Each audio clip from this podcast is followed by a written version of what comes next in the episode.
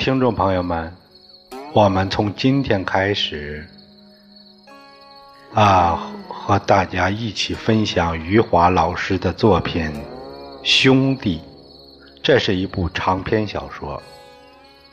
啊，我想的是这样，把余华老师的十多部作品，我都逐一的给大家读一遍。我给大家读。也是给我自己读，我算是分享给大家。啊，从今天开始，我们就读这个《兄弟》全集上下部。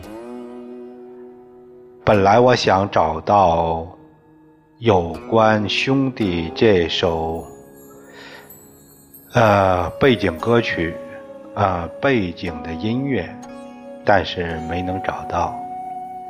嗯。所以呢，就找个轻音乐，我们作为开头吧。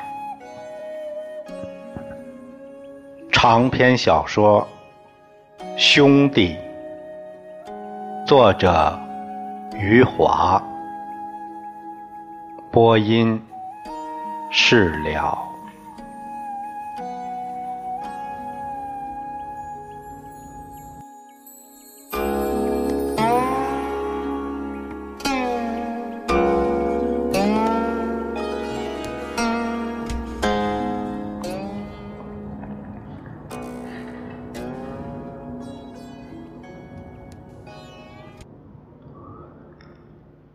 我们刘镇的超级巨富李光头异想天开，打算花上两千万美元的买路钱，搭乘俄罗斯联盟号飞船上太空去游览一番。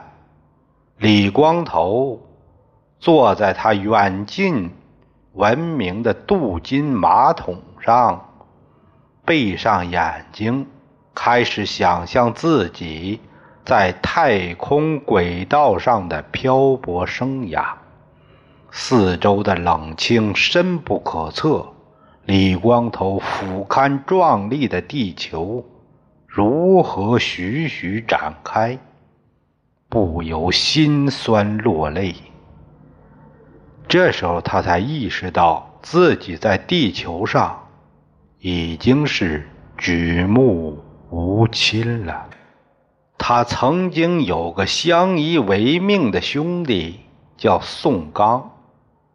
这个比他大一岁、比他高出一头、忠厚倔强的宋刚，三年前死了，变成了一堆骨灰，装在一个小小的木盒子里。李光头想到装着宋刚的小小骨灰盒，就会感慨万千，心想：一棵小树烧出来的灰，也比宋刚的骨灰多。李光头母亲在世的时候，总喜欢对李光头说：“有其父必有其子。”他这话指的是宋刚，他说宋刚忠诚善良，说宋刚和他父亲一模一样，说这父子俩就像是一根藤上结出的两个瓜。他说到李光头的时候，就不说这样的话了，就会连连摇头。他说：“李光头和他父亲是两个完全不同的人，是两条道上的人。直到李光头十四岁那年，在一个公共厕所里偷看五个女人的屁股时，被人当场抓获，他母亲才彻底改变了看法。”他终于知道了，李光头和他父亲其实也是一根藤上结出来的两个瓜。李光头清楚的记得，他母亲当时惊恐的躲开眼睛，悲哀的背过身去，抹着眼泪，喃喃地说：“有其父必有其子啊。”李光头没有见过他的亲生父亲，在他出生的那一天，他的父亲臭气熏天的离开了人世。母亲说他父亲是淹死的。李光头问是怎么死的？是在小河里淹死的，还是在池塘里淹死的，或是在井里淹死的？他的母亲一声不吭。后来，李光头在厕所里偷看女人屁股，被生擒活捉。用现在时髦的说法，是闹出了绯闻。李光头在厕所里的绯闻曝光以后，他在我们刘镇臭名昭著以后，才知道自己和父亲真是一根藤上结出来的两个臭瓜。他的那个生父，哎，就是在厕所里偷看女人屁股时，不慎掉进粪池里，淹死了。我们刘镇的男女老少乐开了怀，笑开了颜，张口闭口都要说上一句。有其父必有其子。只要是棵树，上面肯定挂着树叶；只要是个刘镇的人，这人的嘴里就会挂着那句口头禅。连吃奶的婴儿牙牙学语时，也学起了这句拗口的文言文。人们对着李光头指指点点、窃窃私语，掩嘴而笑。李光头却是一脸无辜的表情，若无其事地走在大街小巷。他心里嘿嘿笑个不停。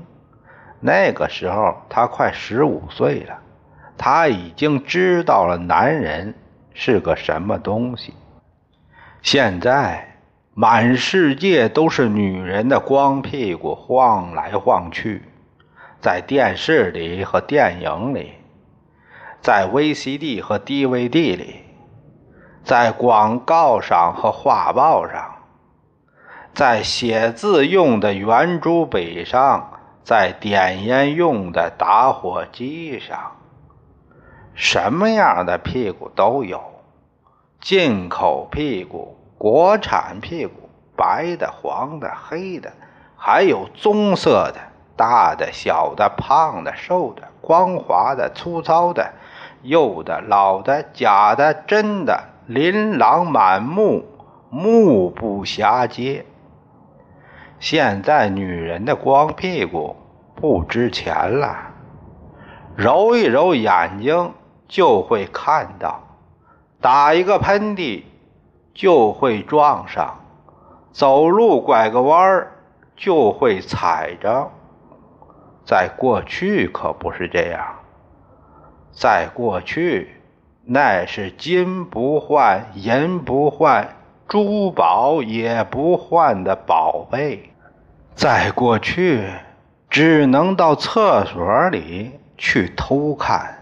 所以就有了像李光头这样当场被捉获的小流氓，有了像李光头父亲那样当场丢了性命的大流氓。那时候的公共厕所和现在的不一样，现在的公共厕所里就是用潜望镜。也看不见女人的屁股了。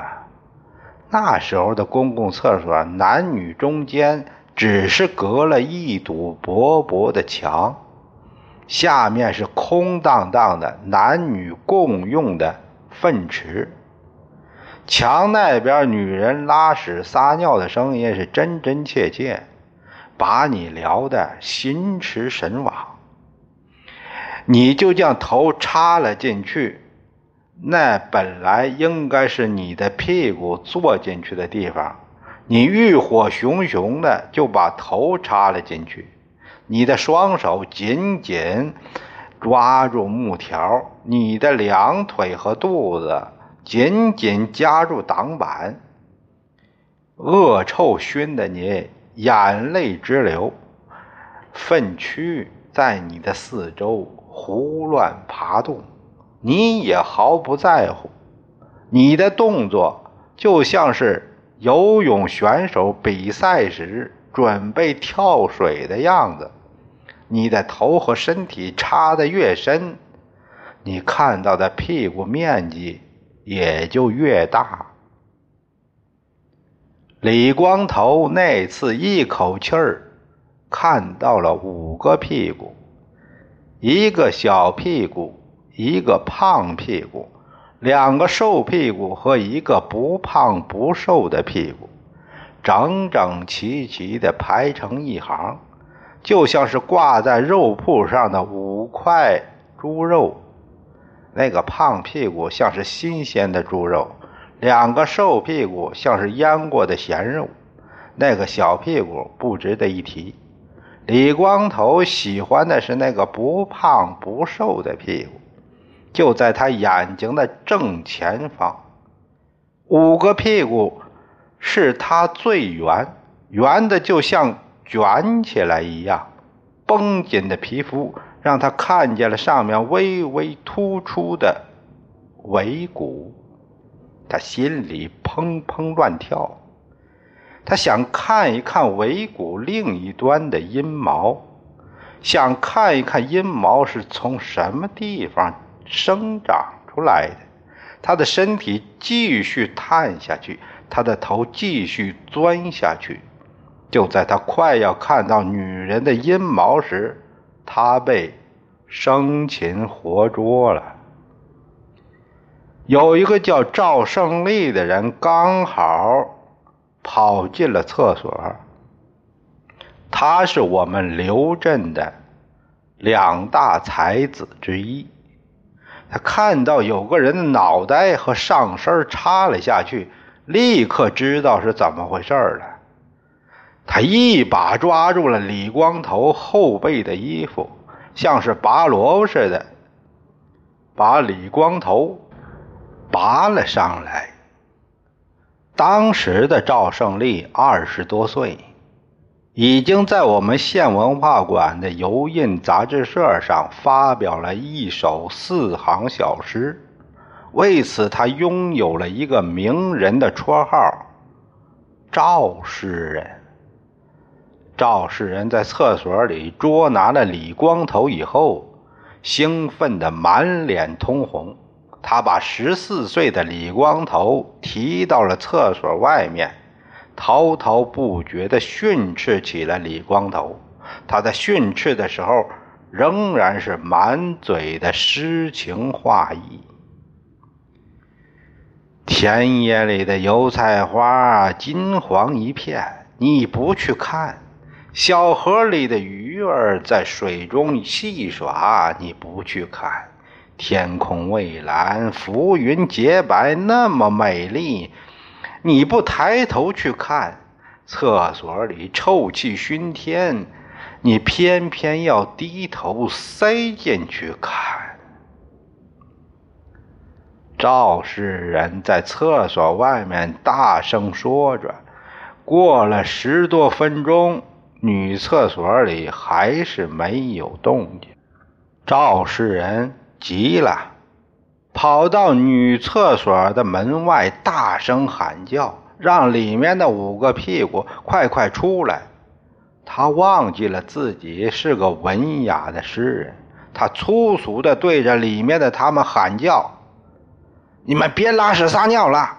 你们屁股被人看了又看，你们还一点儿都不知道！你们快出来吧！那五个屁股的主人终于冲锋似的跑了出来，怒气冲冲，咬牙切齿，尖声喊叫，哭哭啼啼。哭哭啼啼的，就是那个在李光头眼中不值一提的小屁股，一个十一二岁的小女孩，双手捂着脸，哭得全身发抖。好像他刚才不是被李光头偷看，而是被李光头强暴了。李光头被赵世人揪着站在那儿，看着哭哭啼啼的小屁股，心想：你哭什么？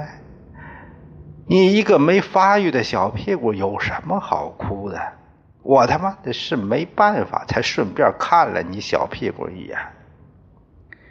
一个十七岁的漂亮姑娘是最后出来的，她羞红了脸，匆匆看了李光头一眼，就匆匆的转身离去。肇事人在后面使劲的叫他，要他别走，让他回来，要他别不好意思，要他快来伸张正义。他头也不回，越走越快。李光头看着他走去时屁股的扭动，就知道那个圆的卷起来的屁股是属于他的。圆的卷起来的屁股走远以后，哭哭啼啼的小屁股也走了。一个瘦屁股对着李光头破口大骂，喷了他一脸的唾沫。接着，他伸手抹了抹自己的嘴，也走了。李光头看着他走去，他的屁股瘦的，穿上裤子以后就看不见了。剩下的三个人压着李光头走向了派出所。眉飞色舞的肇事人和一个新鲜。肉般的胖屁股，还有一个咸肉般的瘦屁股，他们压着李光头走在我们这个不到五万人的小城里。走在半路上的时候，我们刘镇的另外一大才子刘成功也加入了进去。这个刘成功也是二十多岁。也在我们县文化馆出版社的油印杂志社上发表过作品。他发表的作品是一篇小说，密密麻麻的占了两页纸，比起赵诗人发表在夹缝里的四行小诗来，刘成功的两页小说气派多了。刘成功也有一个名人的绰号，叫刘作家。刘作家在绰号上面没有输给赵诗人，其他的方面自然也不能输给他。刘作家手里提着个空米袋本来是要上米店去买米。看到赵诗人活捉了偷看女人屁股的李光头，正在耀武扬威地走来，刘作家心想：不能让赵诗人独领风骚，这种出风头的事儿，自己也得有一份。刘作家大声嚷嚷着走上前去，一副雪中送炭的模样，他冲着赵诗人叫道。我来帮你了。赵诗人和刘作家是亲密的笔杆子朋友。刘作家曾经寻遍世上的好诗，赞美过赵诗人的四行小诗。赵诗人投桃报李，用了更多的好词儿。赞美了刘作家的两页小说。赵世仁本来是在后面揪着李光头，现在刘作家嚷嚷着走上前来，赵世仁就往左边挪过去，右边的位置让给了刘作家。于是我们刘镇的两大才子聚集到了一起，一左一右，共同揪着李光头的衣领，开始了没完没了的游街。他们口口声声要送他去派出所。附近就有一个派出所，他们偏偏不送他去，他们绕着路去更远的派出所，不走小巷，专走大街。他们要让自己出尽风头。他们一边压着李光头游街，一边又羡慕起他们来了。他们对李光头说。你看看，你看看，两大才子压着你，你小子真是福运通天呐！赵诗人意犹未尽，他补充说道：“这好比是李白和杜甫压着你呀。”刘作家觉得赵诗人的比喻不妥当，李白和杜甫都是诗人。而他刘作家是写小说的，所以他纠正道：“应该是李白和曹雪芹压着你。”李光头被他们压着游街时，还在东张西望，一脸满不在乎的表情。听到我们刘镇的两大才子自誉为李白和曹雪芹，李光头忍不住嘿嘿的笑。他说：“连我都知道李白是唐朝的，曹雪芹是清朝的。唐朝的人怎么和清朝的人碰到一起？”沿街看热闹的群众。哄堂大笑，他们说李光头说的对，说刘镇的两大才子文学造诣是高，可是历史知识还不如这个偷看女人屁股的坏小子。